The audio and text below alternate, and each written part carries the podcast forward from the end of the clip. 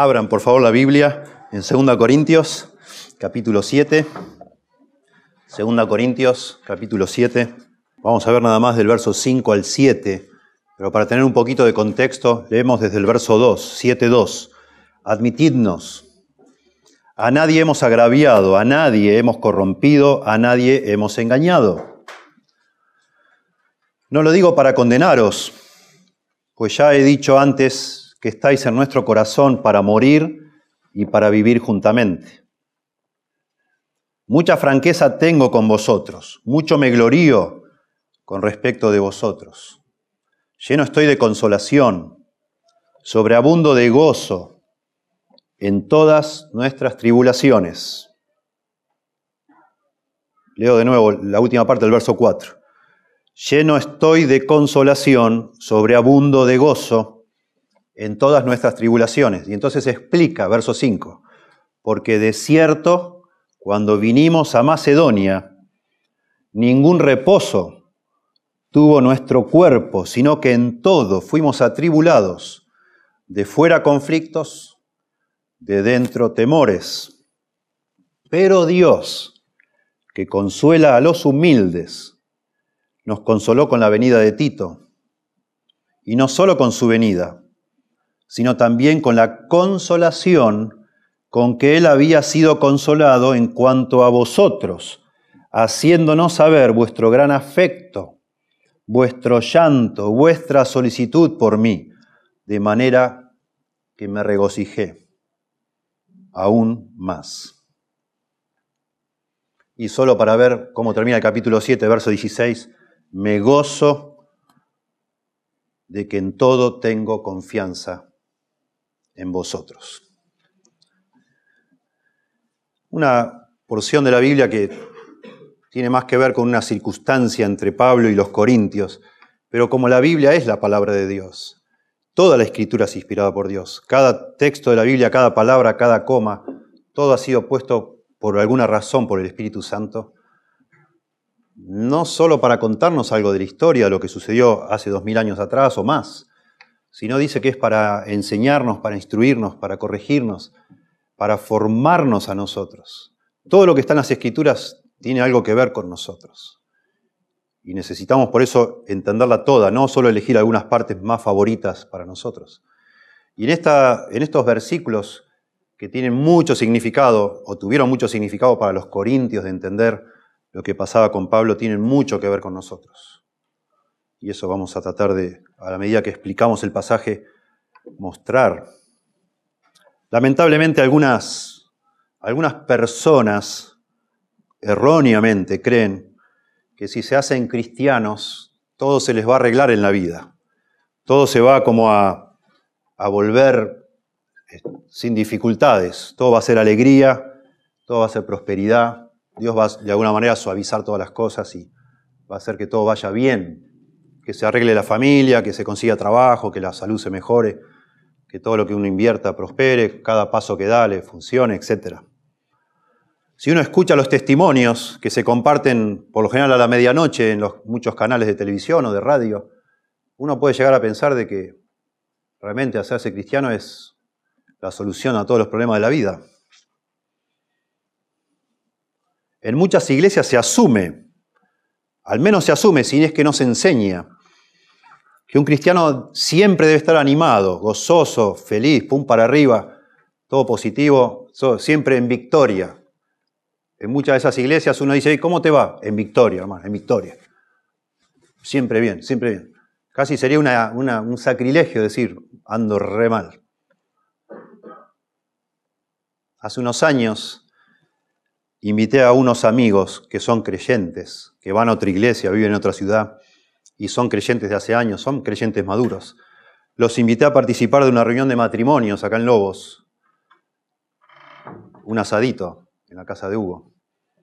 Y mientras Hugo hacía el asado, bueno, uno de estos amigos míos estaba al lado mío y nos pusimos a hablar con un hermoso hermano de aquí, de esta iglesia, creyente. Y bueno, le pregunté, con mi amiga al lado, digo, ¿qué tal esta semana? ¿Cómo, va? ¿Cómo van tus cosas? ¿Cómo van tus luchas? Y esta persona, lo más normal, lo más natural, dice muy mal. mal, mal, estoy muy mal. No, no, puedo, no puedo resolver esto, estoy desanimado, estoy muy desanimado, tengo dudas, a veces hasta pienso que ni creyente soy. Y empezó a hablar así, lo más tranquilo. Bueno, no recuerdo toda la charla exacto, pero sé que no le di ningún consejo, que seguimos hablando, le hice algunas preguntas para que nos explique un poco más, para yo comprender mejor. Y solo traté de mostrarle que lo quiero mucho y que lo que le pasa es, no es una extrañeza en la vida cristiana, al contrario. Bueno, se fue a hablar con otra persona y me quedé con mi amigo, que no es de esta iglesia. Y me mira y me dice, ¿qué pasó? Me dice. Digo, ¿cómo qué pasó? ¿No le dijiste nada? Digo, ¿de qué? No sé, me dice, te dijo que estaba desanimado, que estaba deprimido, que tenía dudas. Me sorprende que te lo haya dicho, dice. En mi iglesia nadie dice esas cosas. Digo, ¿por qué no las dicen? Le digo yo. Me dice, no, porque no lo dejan en paz. Lo tendrían, no sé, lo sentarían en un lugar y le hablarían, le hablarían, le hablarían hasta que se arrepienta por, ser tan negativo y, y salga gozoso como debe ser un cristiano. Digo, bueno, acá no hacemos eso. Acá no hacemos eso. A veces yo estoy desanimado. Todos nos pasa lo mismo. No te digo que siempre, si no te diría que otro sea el pastor, pero hay, hay semanas que estoy muy desanimado. Por supuesto que sí. Bueno, algo así pensaban los corintios. Ellos, muchos de ellos se habían hecho creyentes, pero todavía no habían empezado a ver la vida y la vida cristiana especialmente como la Biblia dice que es. Tenían una idea fantasiosa de lo que debía ser un cristiano. Según el erudito del Nuevo Testamento, Donald Carson, los corintios habían abrazado una teología del triunfalismo, así le llama él, teología del triunfalismo. Ellos pensaban de sí mismos, esto lo digo yo, se veían a sí mismos como reyes, como personas exitosas, según 1 Corintios 4 se la recreían, se pensaban que eran personas que, que una persona normal, digamos así, una persona sensata y una persona segura de sí misma, eh, tenía que siempre ver todo en forma positiva. Eran personas deseosas de impresionar a los demás con su retórica, con su apariencia, medían a los demás bajo, con esa vara también, buscaban aprobación social por sus logros y así pensaban de los demás. De acuerdo a lo que mostraban, lo que se veía, era si eran o no eran exitosos, si les iba o no les iba bien en la vida, si Dios los estaba bendiciendo o no los estaba bendiciendo. Como se piensa hoy en muchos lados.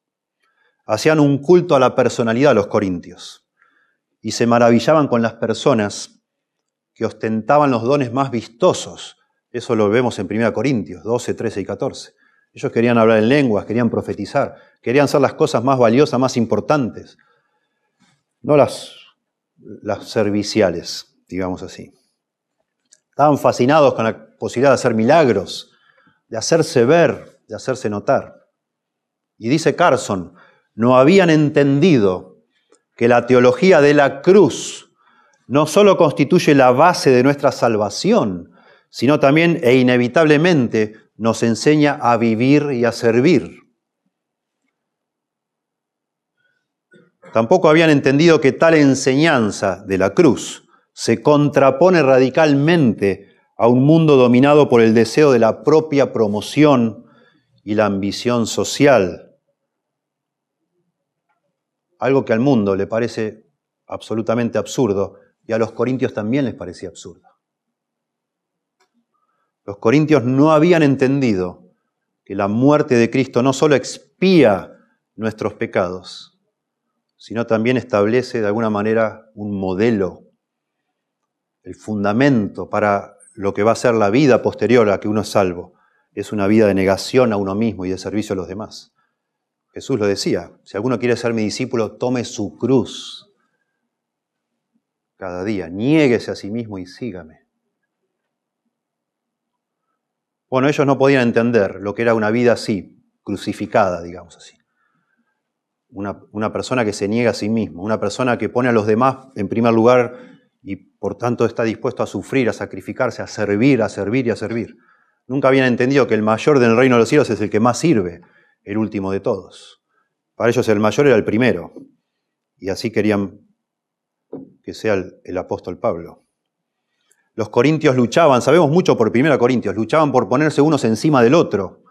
Ellos admiraban y respetaban a las personas que se mostraban seguras de sí mismas, personas que radiaban autoestima, como se dice hoy, que se paran victoriosos frente a la vida, que dicen yo puedo, yo puedo. Cuando veían a alguien sufriendo, desanimado, con tristeza, con duda, con debilidad física, debilidad anímica. Para ellos era sinónimo de ser una persona carnal, alguien que no estaba bien con Dios, algo le está pasando a esta persona. Este no puede ser un hombre de Dios. Así pensaban de Pablo y lo menospreciaban a Pablo. Todo este tipo de personas, como los corintios, encandiladas con la personalidad, con las habilidades retóricas de quien sea que les visitara de, turno ahí. Se les hacía fácil despreciar a alguien como el apóstol Pablo, que dice que no era muy bueno hablando, era medio torpe, físicamente su presencia no era muy interesante, y se mostraba siempre como una persona pobre y humilde. Pablo vivía una vida crucificada, pero los corintios no lo entendían. Entonces Pablo, en 2 Corintios, él ya sabe cuando escribe 2 Corintios que hay una especie de levantamiento en la iglesia contra él y está a punto de ir a visitarles y quiere resolver esos asuntos para poder serles de bendición. Y Pablo quiere corregir esta idea falsa. Es una idea que se ha colado hasta el día de hoy, ¿no? Porque hoy se dice, si eres hijo del rey, tenés que vivir como el rey. Así dicen. Y si somos hijos del rey, claro que somos hijos del rey. Nuestro Señor Jesucristo es el rey de reyes y señor de señores. Pero por alguna razón Dios ha determinado que mientras estemos en esta tierra, no todos vivamos como reyes. Y eso no es sinónimo de que estamos mal con Dios o que Dios está en contra nuestra. Tenemos que admitir nosotros, tenemos que admitir que a veces cuando las cosas no nos salen bien, cuando no nos va bien como quisiéramos, cuando no sé, hay más dificultades de lo normal, todos empezamos a dudar un poquito dentro nuestro. ¿Será que Dios me está castigando? ¿Verdad que pensamos así? Porque nos parece que no puede ser. Que de verdad, si se supone que lo normal para nosotros es que todo nos salga bien, porque Dios está de nuestro lado. Si Dios es por vosotros, ¿quién contra vosotros? Dice la Biblia. Y uno dice, bueno, Dios está conmigo, no puede ser que me salga mal esto. Bueno, si ese es el criterio, entonces de verdad el apóstol Pablo fue un fracaso, porque no es que le iba todo bien, para nada.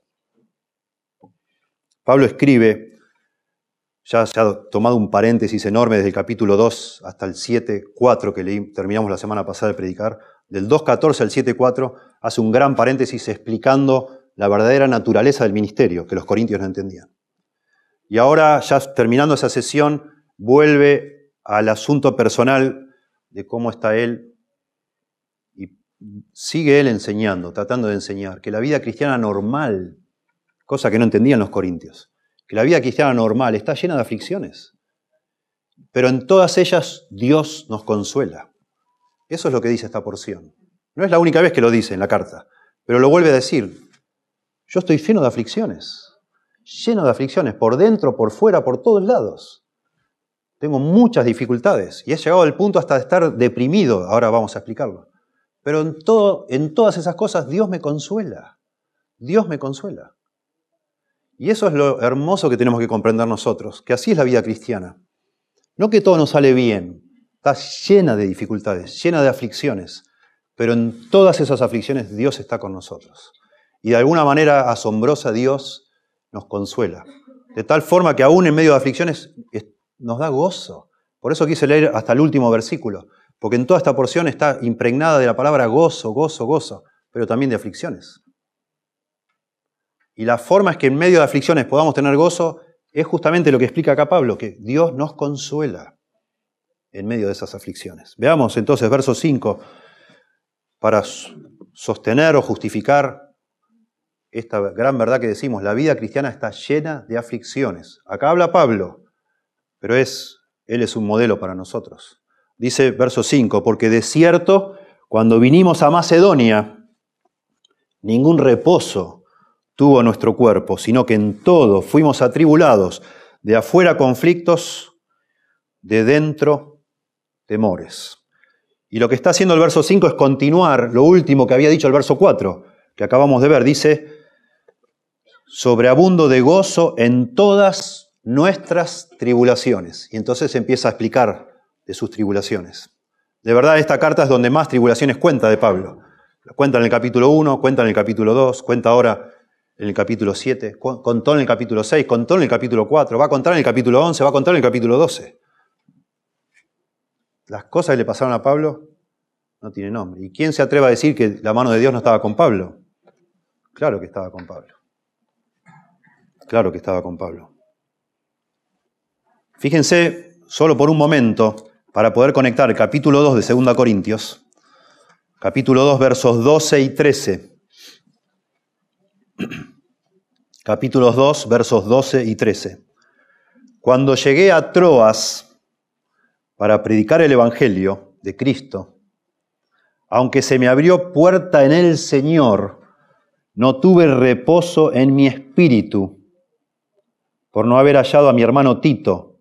Así, despidiéndome de ellos, partí para Macedonia. Y aquí en el verso 14, el verso siguiente, empieza lo que algunos teólogos llaman la gran digresión, como que Pablo se va por las ramas. Digresión es la palabra más culta para decir se fue por las ramas, pero no se va por las ramas Pablo.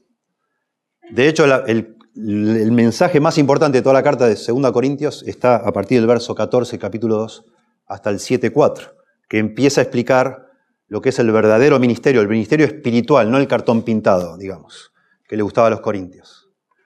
Pero ahora vuelve a donde dejó. En el versículo 13 dejó diciendo, despidiéndome de ellos, partí para Macedonia. Y hace todo este gigante paréntesis. Y en el verso 5, ahí vuelve a, vuelve a lo que dejó inconcluso. Porque de cierto, cuando vinimos a Macedonia, ¿ven? Ningún reposo tuvo nuestro cuerpo. Noten, volvamos para atrás. Dice que cuando estaba en Troas no tuvo ningún reposo. Y por eso se fue a Macedonia. Llegó a Macedonia y ahora nos cuenta que tampoco tuvo ningún reposo. Estaba atribulado Pablo, muy atribulado. Tan atribulado que dice que en Troas, capítulo 2, verso 12, se le abrió una puerta para predicar el Evangelio. Eso significa que tuvo una gran oportunidad de hacerlo. Y decidió, mejor no lo predico. No podía, no se sentía en condiciones, estaba muy desanimado Pablo. El apóstol Pablo, el hombre que evangelizó más que ninguno todo el Asia Menor, todo el, Mediterráneo, prefirió no predicar porque se sentía muy mal, porque no tenía paz, porque estaba atribulado y se fue. Troas era una ciudad donde hoy es Turquía, en, una ciudad portuaria. Él estaba allí esperando que venga Tito por, por barco desde la ciudad de Corinto. Pablo envió a Tito a Corinto con una carta muy dura para tratar de corregir un pecado muy serio que había en Corinto. Y la carta lastimó a muchos, les ofendió a algunos. Y Pablo estaba esperando que Tito volviera para saber cómo estaba la iglesia. Y Tito no venía, y Tito no venía, y Tito no venía. Y aparentemente dicen algunos estudiosos, para el, momento que Pablo deja Troas, ya no iba a venir Tito porque había empezado el invierno y ya no era momento para navegar los barcos porque era muy peligroso. Así que Pablo se ve que pensó, Tito no va a venir ya por mar, a lo mejor venga por tierra. Entonces me voy a Macedonia, que está en Grecia, se fue de Asia a Europa, digamos, cruzó. Y en Macedonia tampoco encontró a Tito. Y mientras no se encontraba con Tito, él estaba realmente mal, muy preocupado, angustiado. Y acá retoma entonces, capítulo 7, verso 5. De cierto, cuando vinimos a Macedonia, ningún reposo tuvo nuestro cuerpo, sino que en todo fuimos atribulados, de fuera conflictos, de dentro temores. Cuando dice ningún reposo es ningún alivio. Pensé yo, dice Pablo, que al irme de, Troas a Macedonia, de pronto ahí iba a ser, me iba a tranquilizar, iba a estar mejor. No, todo igual. Seguía yo muy mal.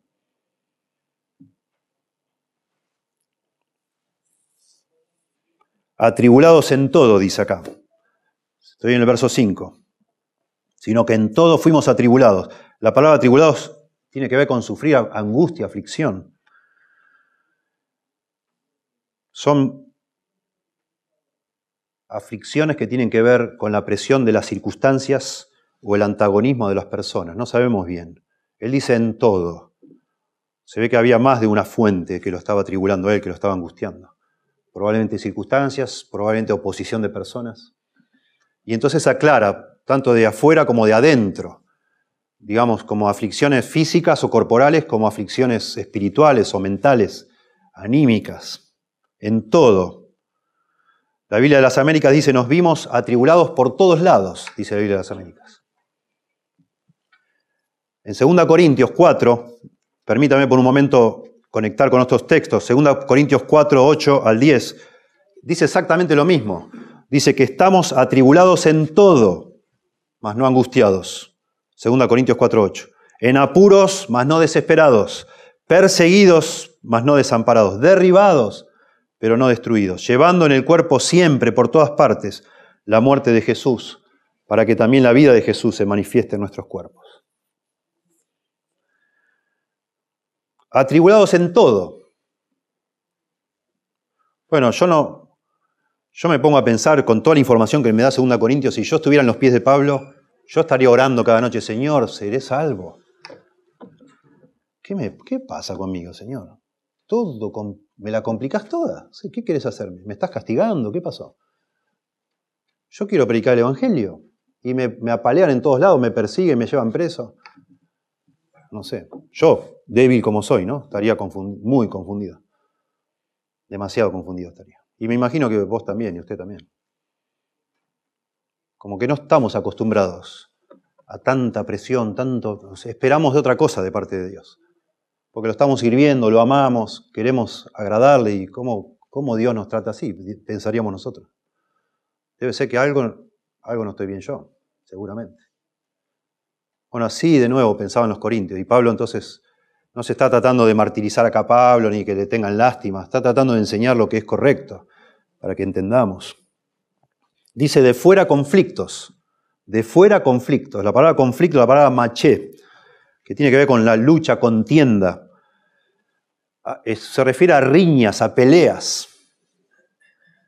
De nuevo, no sabemos bien a qué se está refiriendo, pero él, él está, bajo una, está en una pelea, está en una guerra. Y así lo, así lo experimenta él. Una presión extrema, severa. Dice, habíamos leído hoy en 2 Corintios 1.8, que había hasta perdido la esperanza de conservar la vida, a punto de morir, no una, sino varias veces, después nos cuenta. Le pasó eso. Tuvo sentencia de muerte sobre él, dice 2 Corintios 1.9. En 1.10 dice que Dios lo libró de una gran muerte. Antes de escribir esta carta, circunstancias extremas, Noten el capítulo 6, versos 4 al 10, que ya hemos estudiado. Dice, antes bien, nos recomendamos en todos como ministros de Dios. De nuevo, ellos dudaban de que Pablo era un ministro de Dios por todos estos problemas que vivía. En mucha paciencia, en tribulaciones, en necesidades, en angustias, en azotes, en cárceles, en tumultos, en trabajos, en desvelos, en ayunos, en pureza, en ciencia, en longanimidad, en bondad, en el Espíritu en el Espíritu Santo, en amor sincero, en palabra de verdad, en poder de Dios, con armas de justicia a diestra y a siniestra, por honra y por deshonra, por mala fama y por buena fama, como engañadores, así lo tomaban a Pablo, pero veraces, como desconocidos, pero bien conocidos, como moribundos, así aquí vivimos, como castigados, mas no muertos, como entristecidos, mas siempre gozosos, como pobres, mas enriqueciendo a muchos, como no teniendo nada, más poseyéndolo todo. Tremenda descripción que hace Pablo de lo que le pasaba a él, pero también incluye ahí lo que otros pensaban de él, que era un fracaso como, como apóstol, un desastre. Los corintios pensaban que Pablo era un desastre como comunicador, nadie lo entendía. Así no impactaba a nadie, era una vergüenza para ellos.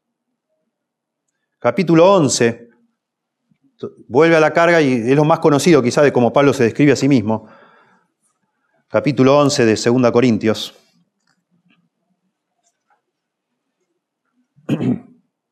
Versículos 23 al 27. 11, 23 al 27. Hay más, ¿no? Pero salteamos. Son ministros de Cristo, está hablando de los falsos maestros. Como si estuviera loco hablo, dice Pablo. Yo más. Estos que se presentan ahí como grandes señores, como personas seguras de sí mismas, como campeoncitos de la fe, ¿son ministros de Cristo? ¿Así? Yo más, dice Pablo. Yo más todavía.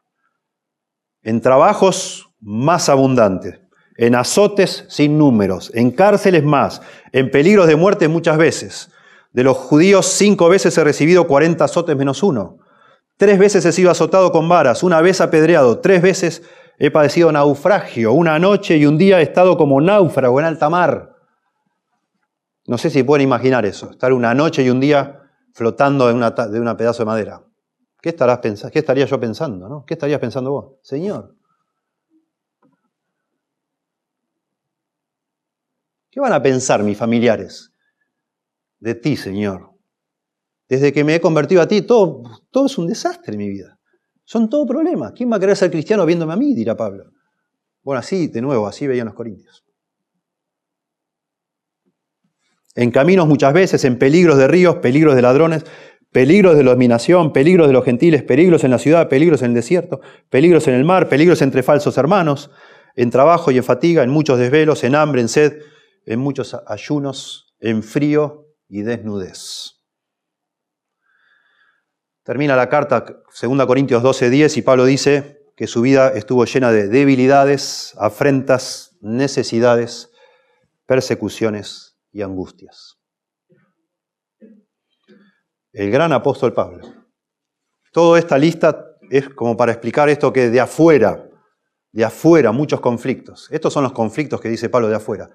Pero dice él que lo peor de todo no era lo de afuera, lo dice en esta carta, sino lo de adentro. De dentro temores, dices. Estamos en 2 Corintios 7:5. De afuera conflictos, de dentro temores. La palabra temores es la palabra phobos, de donde sacamos nuestra palabra española fobia. Y habla de una angustia profunda, una ansiedad intensa. Y eso que le pasaba dentro a Pablo era porque él se preocupaba mucho por las iglesias, dice. Y eso le producía una angustia tremenda. Eso realmente le quitaba el sueño a Pablo. No que le dolía la espalda, no que tuviera frío, que tuviera hambre, que tuviera sed, que estuviera desnudo, sino, dice él, lo que sobre mí se agolpa cada día es la preocupación por las iglesias. Segunda Corintios 11:28 dice eso. Eso le causaba a Pablo más problema que ninguna otra cosa. Pensar en los creyentes, cómo andaban ellos, si caminaban o no caminaban con Dios, si estaban creciendo o no. Y de todas las iglesias, la que más tristeza o más temor le causaba a Pablo era la iglesia de Corinto. Porque era un desastre, porque había muchos, demasiados problemas había ahí. Y Pablo tenía temor, tenía angustia, ansiedad, de que todo fuera en vano, que todo se desarmara, que la iglesia terminara destruida. Por eso es que está tan ansioso en Troas, porque lo manda Tito con la carta y no puede, no puede dejar de pensar en eso. ¿Qué habrá pasado con estos hermanos? ¿Se habrán arrepentido? ¿Serán tan humildes como para reconocer que estaban errados? ¿Cambiarán? ¿No se cambiarán? ¿Se arrepentirán? ¿Se endurecerán? ¿Se, empecinarán en seguir? No sabía Pablo y lo, lo empezó a carcomer todo eso. Y yo no sé vos, pero yo me identifico un montón en estas cosas que nos pasan adentro a los creyentes. De golpe nos ponemos ansiosos y ansiosos y ansiosos y ansiosos. Y uno dice, bueno, ya, sabemos, yo le decía a esta persona que se asombraba porque me dice, no le dijiste nada. Digo, todo lo que yo le puedo decir a él ya se lo dije y ya lo sabe. ¿Qué le voy a decir? Tenés más fe.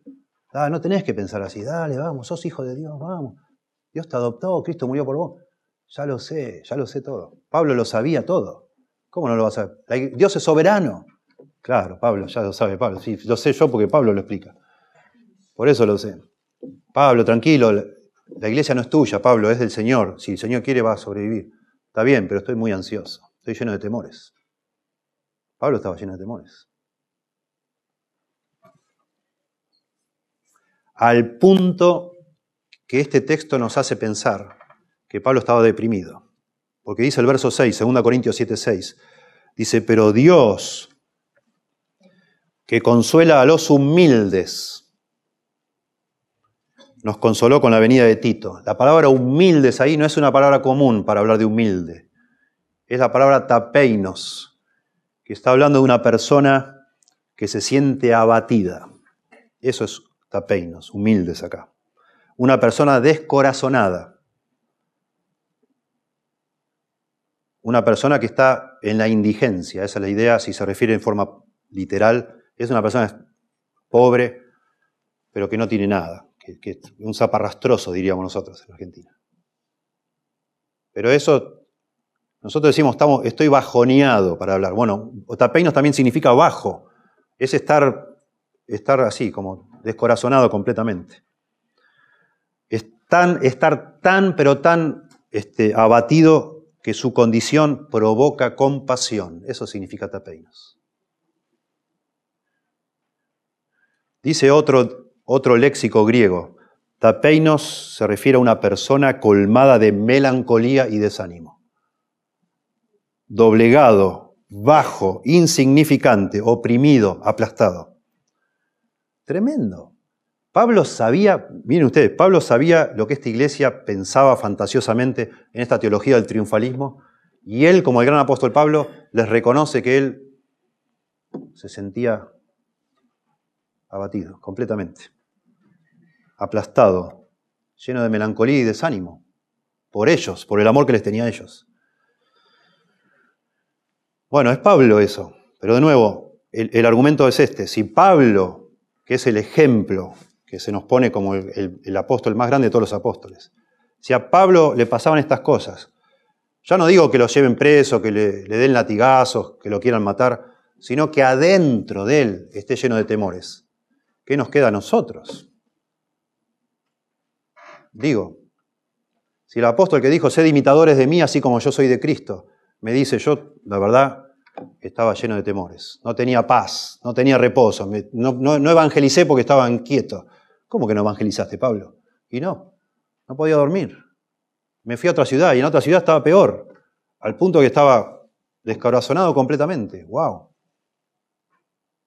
Eso debería hacer pensar a nosotros. Otra vez que la vida cristiana normal está llena de aflicciones. Y vos de pronto luchás con eso. Yo, estoy hablando de esto porque sé que sí. Y, bueno, lo está, en la Biblia, pero yo sé que es así. Porque yo sé mi corazón, yo sé que trato de todo corazón de ser un hombre de Dios y hay días y hay semanas que no me sale. Que estoy muy ansioso, que estoy también lleno de temores, que me preocupo como si Dios no fuera soberano. ¿Cómo no me voy a preocupar? Y me digo a mí mismo, Ay, ya Alejandro, tranquilo, bueno Señor, toma mi carga, toma mi carga. Y al ratito estoy de nuevo con la carga yo, que es, oro y a los cinco minutos estoy de nuevo que me comen los nervios. Se ve que Pablo ah, le pasaba eso. Y eso nos muestra que la vida cristiana de un cristiano, de cualquiera, aunque tenga al Señor en su corazón, tiene aflicciones. En el mundo tendréis aflicciones, dijo Jesús, pero confiad, yo he vencido al mundo. Dios jamás, jamás nos prometió a nosotros estar libres de pesos o de aflicciones o de tristezas o de dolor o de ansiedad. Para nada. Pero sí nos promete estar con nosotros, consolarnos. Y eso es lo que sigue este texto de una manera preciosa. Que Dios nos va a consolar en todas, en todas nuestras tribulaciones. Y es lo que dice acá, hermoso. 2 Corintios 7, 6. Pero Dios que consuela a los humildes. Acuérdense, la palabra humilde ahí es que está devastado completamente. Dios consuela a los que están en ese punto. De hecho, Jesucristo, las bienaventuranzas, ¿qué dijo? Bienaventurados los que lloran, porque ellos recibirán consolación. ¿Cómo va a empezar una frase así diciendo bienaventurados? Bendecidos, súper felices. Bienaventurado una persona que llora, que está al punto así de que ya no sabe a dónde echar mano, porque ellos recibirán consolación. Y eso es lo que está diciendo acá Pablo. Dios consuela a las personas que llegan a ese punto, de ya no saber qué hacer. Dios consuela a los humildes. La palabra consuela es una palabra muy común en el Nuevo Testamento, más de 100 veces usa el, verbo paracaleo. Paracaleo. Notablemente Pablo usa acá en 2 Corintios 18 veces ese concepto de consolar, de consolación. Se usa para muchas cosas el concepto este de paracaleo. Es, es una palabra en griego tiene varios significados. Depende del contexto. A veces significa exhortar, a veces significa llamar a alguien, rogarle a alguien para que venga al lado mío. Para significa al lado, caleo y llamar. Llamar a alguien para que esté al lado. Sin embargo, en muchas ocasiones significa eso, consolar, confortar. Y acá en 2 Corintios significa eso, la mayoría de las veces. En el sentido de estimular a alguien en momentos de dolor, exhortarle pero en el sentido de darle ánimo a alguien que está sin ánimo, aliviar el dolor y el sufrimiento para Caleo, dar fuerza emocional, me encanta esa definición, dar fuerza emocional, eso es consolar, dar fuerza emocional, inculcar a alguien con coraje o alegría, consolar, alentar, animar. Y dice Pablo que Dios hace eso con los que están abatidos. Nos da ánimo, nos consuela, nos da fuerza emocional para seguir adelante a pesar de nuestros problemas. Es, es una mentira grande que una casa que pongan sobre un cartel de una iglesia pare de sufrir. Dios no promete eso. Dios promete estar cuando estás sufriendo, consolarte, animarte, alentarte, que no pierdas el ánimo, pero estar ahí contigo, estar conmigo. Es muy interesante porque este, este concepto lo trae el apóstol Pablo del Antiguo Testamento. En el Antiguo Testamento se enfatiza mucho en hebreo que Dios es el consolador. Dios consuela. Dios trae consuelo y ningún otro Dios consuela. De hecho, los, arqueólogos han estudiado muchísimo las otras religiones de esa época, de la antigüedad. Y en ninguna religión se hablaba de los dioses como consoladores. Nunca, jamás. Los, los adoradores de otros dioses sí pensaban que Dios tenía poder, sus dioses, ¿no? Sí pensaban que, que su Dios los podía librar de problemas, pensaban eso, pero nadie jamás pensaba de su Dios pagano como un consolador, al contrario, le tenían terror a sus dioses, tenían miedo de la ira de esos dioses, la venganza, aún la envidia de esos dioses. Jamás, jamás en ninguna religión pagana a ninguna de esos adoradores se les animó a, tener una amistad, a confiar en ese sentido a su Dios, en el sentido de una relación personal o íntima, que ese Dios le iba a, a intervenir consolándole, jamás. Eso es un concepto único del judaísmo. Y se enfatiza mucho, sobre todo en el libro de Isaías, hablando de las personas que están sin Dios no tienen consolación. Y aún el pueblo de Dios, que conoce a Dios pero que le ha rechazado, Dios les castiga, les castiga a ellos sin, darles consolación, a pesar de ser el pueblo de Dios. Porque Dios promete ser consolador a los que le, buscan en el Antiguo Testamento. Es notable porque el motivo de desconsuelo más grande en la historia de la humanidad es la muerte. La persona piensa que se va a morir y no, no hay esperanza. Y en las religiones estas, paganas, falsas, por supuesto que se habla de la muerte, y la forma que tratan de dar consuelo ante la inminencia de la muerte, lo inexorable que es morir, es que la muerte va a significar una liberación de todas las dificultades que hay en este mundo. Eso es lo mejor que puede decir una religión falsa. Porque no hay más que decir. Porque no pueden prometer una esperanza, porque no saben. Y entonces hablan como si la muerte va a ser, por fin te vas a liberar de todas las dificultades que tienes acá. Hay algunos registros de los arqueólogos también encontrados, donde en religiones falsas personas invocan a los muertos, tratan de hablar con los muertos. De una manera bastante cínica, le están preguntando a los muertos si de verdad el mundo venidero después de la muerte es verdad, es mejor o no, porque no están seguros de que lo sea. Nadie tiene certezas. No hay esperanza, no hay consuelo ante la muerte. Y en contra de eso, la Biblia del Antiguo Testamento, pero de una manera preciosa, nos habla de que Dios es el consuelo. Los salmos hablan de esto, hablan de las personas que no tienen consuelo sin Dios. Salmo 69, 20 dice, el escarnio ha quebrantado mi corazón y estoy acongojado. Esperé quien se compadeciese de mí, no lo hubo. Y consoladores y ninguno hallé. Lamentaciones 1.16, el pueblo de Israel después de haber sido desobediente a Dios con la idolatría.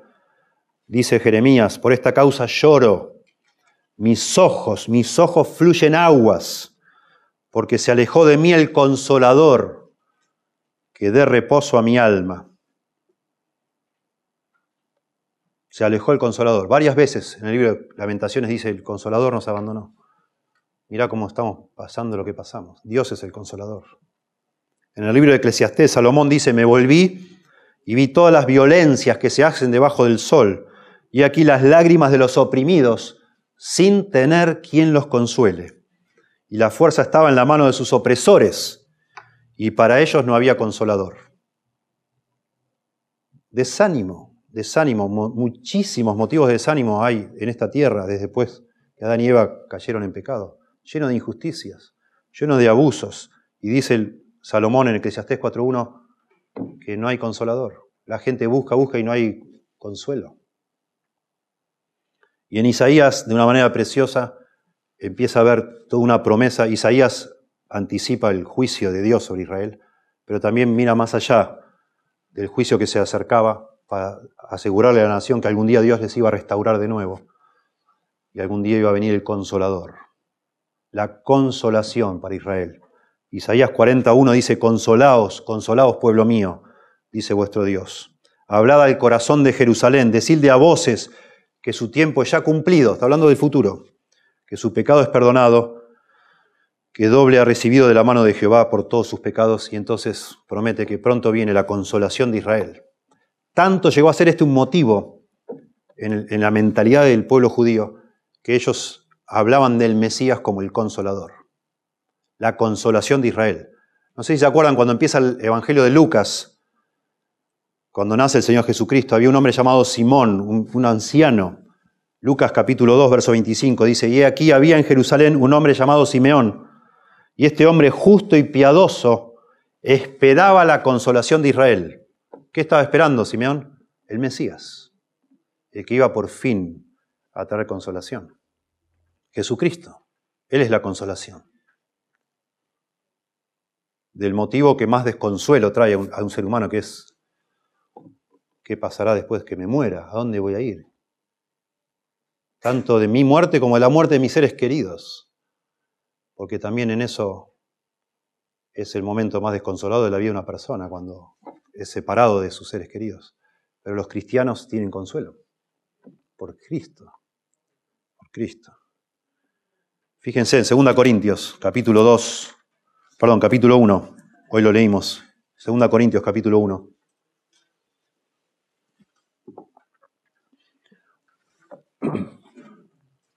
Porque estamos tratando de explicar esto que Dios consuela a los humildes. Dios que consuela a los humildes, dice.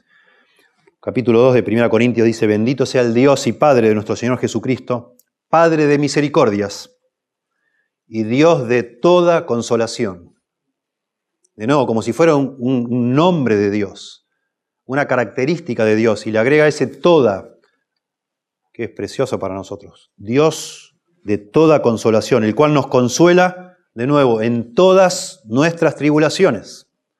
Dios nos consuela. Dios no nos libra de las tribulaciones, necesariamente. De algunas puede ser, no sabemos. Pero nos consuela sí de todas las tribulaciones, para que podamos también nosotros consolar a los que están en cualquier tribulación por medio de la consolación con que nosotros somos consolados por Dios. Noten, esto nos debería hacer preguntar, qué raro que comience una carta así el apóstol Pablo. Que ponga por delante este asunto, y de nuevo, porque se lo está escribiendo a personas que no creen que la vida cristiana normal de un, cristiano normal esté llena de tribulaciones. Así creían ellos. Y Pablo empieza su carta a los, Corintios, esta segunda carta a los Corintios, diciendo, Dios es el que nos consuela en todas las tribulaciones. Sí que tenemos tribulaciones, pero Dios nos consuela en todas ellas. Y tiene un propósito precioso de hacerlo así.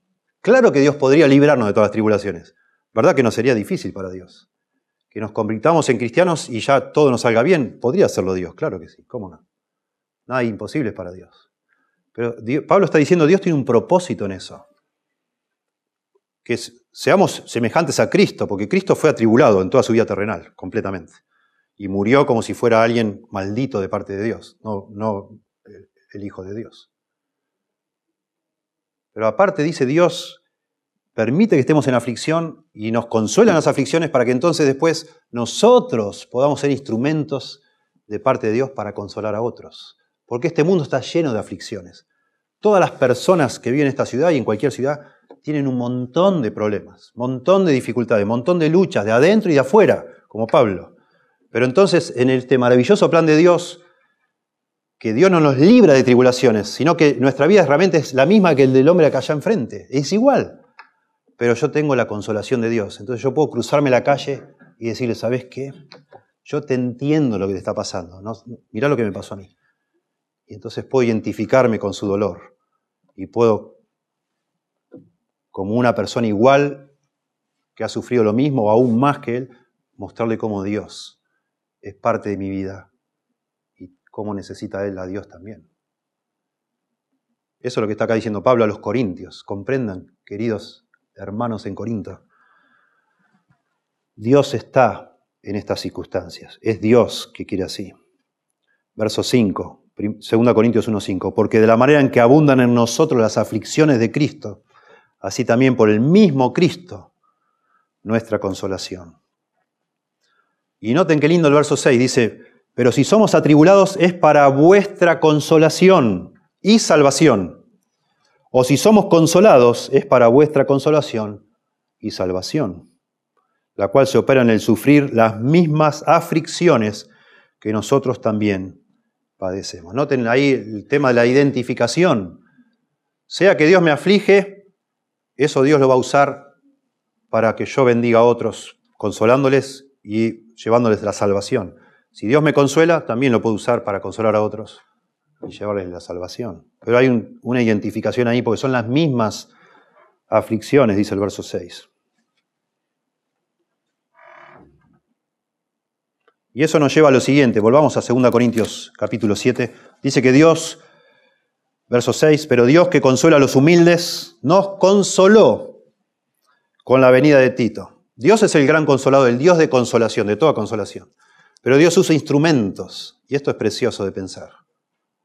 Primero quiero animarles, exponiendo este texto, a todos nosotros a ver como normal que tengas aflicciones. Y a, dar gracias a Dios que las tengas, pero que no estés solo en esas aflicciones.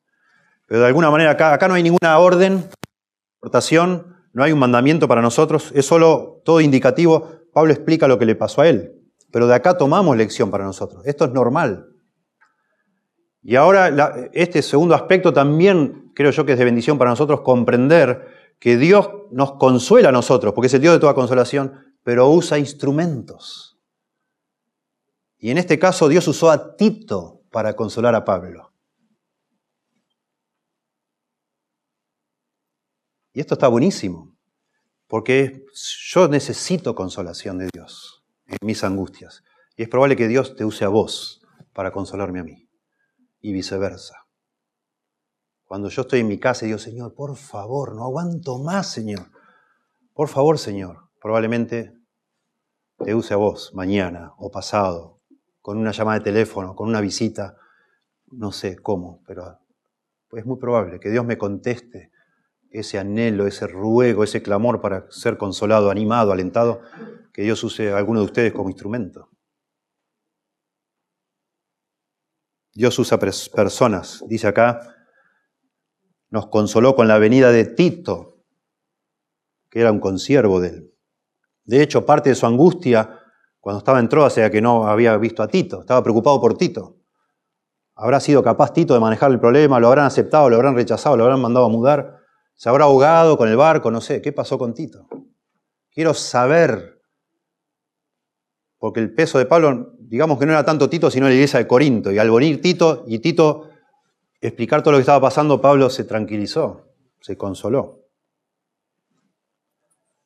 Déjenme reforzar esto para, de nuevo, hacer un punto acá de que deberíamos nosotros pensar todo el tiempo. Primero estar atentos que seguramente Dios va a usar a otras personas para consolarlos. Déjenme ya mismo meter una implicación de esto. Muchas veces nosotros estamos tan desanimados que decimos, no voy a ir a la iglesia. Yo no puedo ir a la iglesia así es un bajón. Yo soy una persona, así se enseña el mundo, como que tenés mala onda, que sos negativo, sos una persona tóxica, te dicen. No te juntes con personas tóxicas. Bueno, por favor, si estás mal, como la persona, muchas veces nosotros estamos mal, vení, vení a la iglesia, vení. Probablemente el sermón no llegó a consolarte, probablemente no, probablemente sí, probablemente otra persona te consuele, que está acá entre nosotros. no te aísles, Dios va a usar personas para traerte a ti consuelo y ánimo. Dice en 1 Tesalonicenses 4, 18, por tanto, alentaos unos a otros con estas palabras. La palabra ahí alentaos es la misma, para Caleo. Consuélense unos a otros, anímense unos a otros, dice con estas palabras. Y es todo lo que anteriormente les escribe Pablo. Y esto de nuevo nos agrega un elemento. La manera en que yo te voy a consolar más a vos y vos más a mí, no es tanto diciendo, no, no pasa nada, Independiente va a salir campeón, tenés fe. Eso, ¿en base a qué me decís que Independiente va a salir campeón? ¿En qué te, bueno, es, es una, eso es un buen deseo. Es como una buena onda, como decimos nosotros, pero no tiene fundamento. Son cosas que se dicen. Te vas a poner mejor, ya vas a ver, vas a andar corriendo por ahí después. ¿Y por qué decís eso? Te vas y sigo en mi pozo porque digo, este, ¿de dónde sacó eso? Estás muy linda, estás muy linda, sos preciosa. Y todo el mundo pone esas cosas. Uno ve, qué linda, qué preciosa. Es un poquito falso ese consuelo. El consuelo verdadero viene de la palabra de Dios. Con estas palabras, dice Pablo.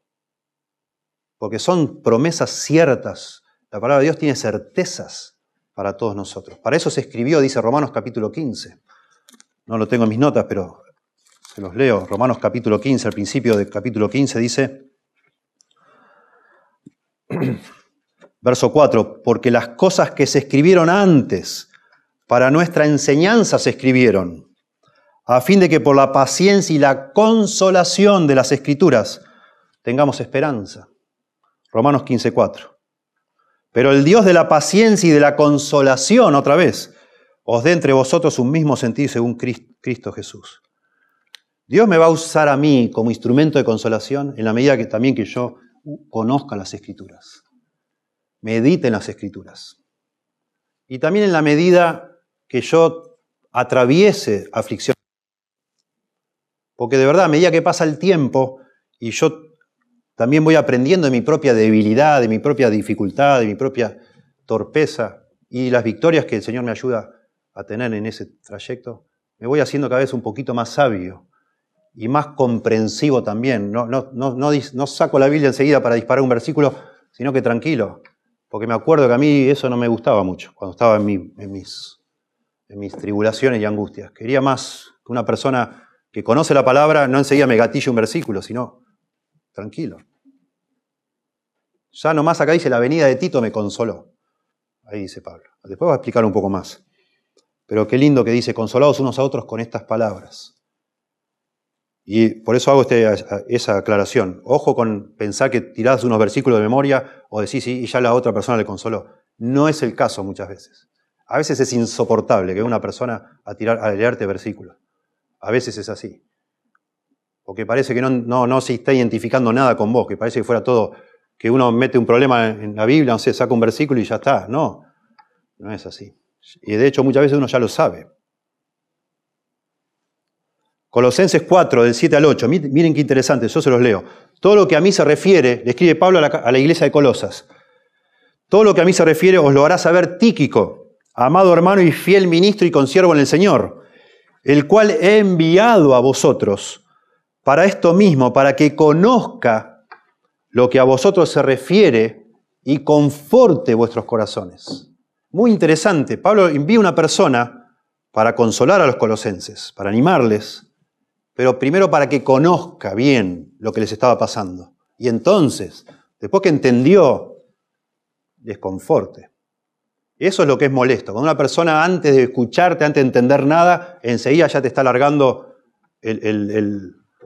la respuesta estándar, digamos así, el estereotipo de decir, bueno, listo, pum para arriba, vamos, victoria tengo en Cristo, por nada estáis afanosos, etc. Regocijaos en el Señor, otra vez os digo, regocijaos, listo. Bueno, gracias.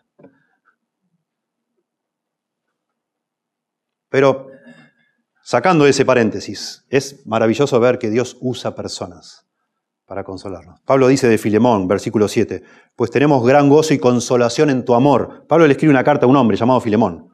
Y Pablo le dice, tenemos gran gozo y consolación, consolación en tu amor, porque por ti, oh hermano, han sido confortados los corazones de los santos. Hermoso. Ahí usa otra palabra, confortados. Es la idea de hacer a alguien descansar, como hacerle descansar de su trabajo, como que se tome un, reposo, un recreo, un refresco. Qué lindo que se diga esto de una persona en la Biblia. Hermano, amado, amado Filemón, te amamos tanto porque vos me consolaste a mí y has consolado a un montón de personas. Qué lindo. Porque necesitamos eso. Porque es normal que nos pase eso. La iglesia debe ser justamente uno de los propósitos de la iglesia es que nosotros como hermanos en Cristo lloremos con los que lloran, nos animemos unos a otros, nos consolemos unos a otros, comprendiendo que lo que te pasa a vos me pasa a mí, los mismos padecimientos, dice Pedro, se van cumpliendo en los hermanos alrededor del mundo. Yo no soy un marciano, vos tampoco. Lo mismo a mí me pasa, te pasa a vos. Y está bueno que nos podamos bajar la guardia y, y decir, bueno, es una semana espantosa. Estoy orando, Dios, no sé, a veces siento que Dios no me escucha. Y, que yo no te diga, claro que te escucha, obvio que te escucha. Ya sé que te escucha, pero siento que no me escucha. ¿Verdad? Y noten cómo termina acá, 2 Corintios 7. 2 Corintios capítulo 7. Lo leo de nuevo del verso 5. Porque de cierto, cuando vinimos a Macedonia, ningún reposo tuvo nuestro cuerpo, sino que en todo fuimos atribulados, de fuera conflictos, de dentro temores, pero Dios, que consuela a los humildes, nos consoló con la venida de Tito, una persona. Pero ahora dice el verso 7, y no solo con su venida, sino también con la consolación con que él había sido consolado en cuanto a vosotros. Es un trabalengua esto. Pero es muy interesante, Tito también fue consolado cuando visitó a los Corintios. Y Tito vuelve a verlo a Pablo y le comparte a Pablo la consolación que él recibió cuando vio a los Corintios. ¿Y de qué se trata esa consolación? Bueno, de que vio que los Corintios de verdad se habían arrepentido. Es lo que explica acá y que va a terminar el capítulo hablando de eso. Noten. Haciéndonos saber vuestro gran afecto, vuestro llanto, vuestra solicitud por mí, de manera que me regocijé aún más. Y esto es algo hermoso de la vida cristiana, que nos llena de problemas a nosotros. Cuando yo no era cristiano, a mí no me importaba nada de nadie. De nadie. ¿Qué me importa a mí? Arreglate vos, qué sé yo. Es tu vida, a mí qué me importa. Ahora que soy cristiano, sí que me importa, porque Dios puso en mi corazón su amor sobrenatural. Y a mí me importa lo que te pasa a vos. Y a vos te debería importar lo que me pasa a mí. Eso es una evidencia que Cristo está en tu corazón. Ahora yo, de una manera que, es más fuerte que yo, yo amo a los hermanos y a las hermanas en Cristo. Y vos también. Eso es una señal, según 1 Juan, de que hemos nacido de nuevo, que amamos a nuestros hermanos. Y eso hace que nos preocupe muchísimo cómo andan nuestros hermanos. Y eso es lo que le pasaba a Pablo, se preocupaba por las iglesias, porque Dios había puesto ese peso sobre él. Y a mí sí que me importa lo que te pasa a vos. ¿Cómo no me va a importar? Y a veces hablamos con mi señora y nos sorprendemos, y a veces decimos entre nosotros, a veces hemos pasado más noches sin dormir, o se dice la verdad que dormimos, ¿no? Sí, dormimos, Moni. Perdón, Moni, yo sí me dormí. Pero, pero a veces uno dice, me pasé sin dormir más pensando en personas de la iglesia que mis propios hijos. Y eso es cierto de la mayoría de los pastores eso. Y eso es gracias a Dios. Y de la misma manera, cuando uno sabe que un hermano, una hermana en Cristo está haciendo lo que debe hacer es un consuelo tremendo. Cuando uno se preocupó por alguien, puede decir, uy, se está poniendo novio con esta persona que no. No. Esto es la ruina de esta persona. Y le dijiste y no te quiere escuchar, porque no, porque vos no sabés. Y vos estás en tu casa que, que te, come, te come vivo, te come por dentro la preocupación por esa persona. Y de repente te enteraste que se dio cuenta que estaba mal y te viene a tocar el timbre y te dice, gracias por decirme, gracias, estaba ciega, estaba ciego, te agradezco. Y uno recibe una consolación inexplicable. Y eso es lo que está acá diciendo Pablo. No solo Tito lo consoló, no solo a veces necesitamos consolarnos unos a otros, sino que las circunstancias muchas veces Dios usa para consolarnos. Y no es el único caso acá. a los tesalonicenses dice, 1 Tesalonicenses 3.7, por ello hermanos, en medio de toda nuestra necesidad y aflicción, fuimos consolados de vosotros por medio de vuestra fe. Porque ahora vivimos, dice Pablo, si vosotros estáis firmes en el Señor. Qué hermoso. Porque Pablo se tuvo que ir de Tesalónica porque lo persiguieron mucho. A los tres meses de haber fundado la iglesia se fue. Y Pablo pensó que esa iglesia no iba a, poder sobrevivir. Y al final Pablo manda a Timoteo y se entera de que la iglesia está fenómena. Y dice, ahora vivimos, si vosotros estáis firmes. Me consoló, dice Pablo, saber que ustedes seguían adelante con el Señor. Claro que sí. Y eso no es otra cosa que amor, verdadero amor. Y eso es típico del cristianismo. Nosotros amamos como antes no sabíamos amar. Y deberíamos amarnos a nosotros. Y sí nos preocupa. Y sí que nos preocupa. Y no solo los que somos miembros de la iglesia, porque nos encariñamos también con una persona que empieza a venir y un buen día deja de venir. Porque, bueno, no, no, ya. Dios no obró en su corazón, no abrazó al Señor. ¿Y saben qué? Sí nos preocupa. Y sí seguimos orando, y sí seguimos pensando, y cada vez que lo vemos, ay Señor, por favor, obra en su corazón. Señor, dale la fe, por favor, Señor. Tráelo de vuelta. Claro que nos preocupa. Solo que entendemos que no, podemos, no, no sirve nada insistir o ponernos encima de alguien. No lo vamos a lograr. Dios tiene que obrar. Entonces oramos. Y oramos y oramos. Qué hermoso. Que, por un lado, qué amargo, porque es un poquito agridulce la vida cristiana. Vivimos preocupados todo el tiempo por algo, por alguien, sufriendo en este mundo hasta que el Señor nos lleve clamando, rogando por la redención, como dice Romanos 8, que luchamos con nuestro pecado, nos angustia, pero también nos angustia mucho el pecado de otros. Ver que alguien no anda bien, saber que alguien no está haciendo lo que debe, sí que nos preocupa. Y oramos para que Dios atienda esa situación y de alguna manera también nos consuele. Y deberíamos entonces también unos a otros. Aunque acá de nuevo no da una orden, ponernos a, la, a disposición de Dios. Señor, por favor, úsame yo quisiera ser un instrumento tuyo para consolar a otros. Y, eso se da, por supuesto, con una visita, con estar al lado de alguien, con acompañar a alguien, imaginarte vos, Dios nos da esa sensibilidad. Si no, pedísela a Dios, pedíle a Dios sabiduría para crecer en eso. A veces una persona dos semanas, tres semanas no aparece acá y en vez de pensar, uh, qué mal, este seguro que se fue a pescar. No, capaz que está mal, capaz que está sufriendo, capaz que necesita, está en un pozo, el diablo se lo está devorando, no sé, y lo vas a ver. Bueno, hay situaciones donde uno dice, mejor no ir más, ya, ya está. Me pidió ya que no me meta, ok, perfecto. Pero en otros casos, aparecete ahí, hacete presente y orá, y que Dios te use. Y sobre todo los domingos acá, cuando nos encontramos. Qué hermoso que Dios nos use para consolarnos unos a otros, porque todos lo necesitamos. Señor, damos gracias por tu palabra. Pedimos que la uses en nuestra vida, por favor, y especialmente ruego en este momento por las personas que no saben a ciencia cierta qué va a suceder el día que mueran, Señor. No tienen consuelo pensando en la muerte. Que tú, por favor, les reveles a ellos por tu palabra que tú eres el consolador, el consuelo de Israel, la consolación de Israel, pero en realidad la consolación de la humanidad, Señor. La única vía de escape para poder vivir en paz y morir en paz. Que tú, por favor, por tu palabra también les convenzas de que el sacrificio de Cristo en la cruz es suficiente, Señor, que no hay que agregar nada. Y por favor que nos ayudes a nosotros a humildemente buscarte cuando estamos en esos momentos de angustia, de tribulación, de desánimo busquemos en ti consolación, Señor. Que no salgamos corriendo a, buscar consuelo donde no lo hay, cisternas rotas, pozos que prometen mucho pero después no dan nada, Señor.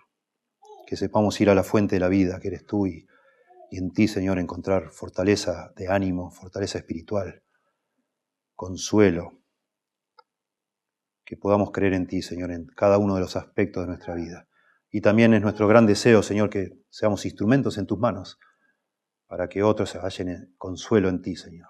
Porque tú eres el consuelo, no nosotros. Pero que nosotros podamos ser embajadores tuyos, llevando de tu palabra, de, tu amor, de tu gracia, de tu verdad, Señor, para que otros te vean con más claridad en momentos de dolor, en momentos de angustia, en momentos de autoengaño, también de decepción, Señor. Damos gracias por tu palabra en el nombre de Jesús. Amén.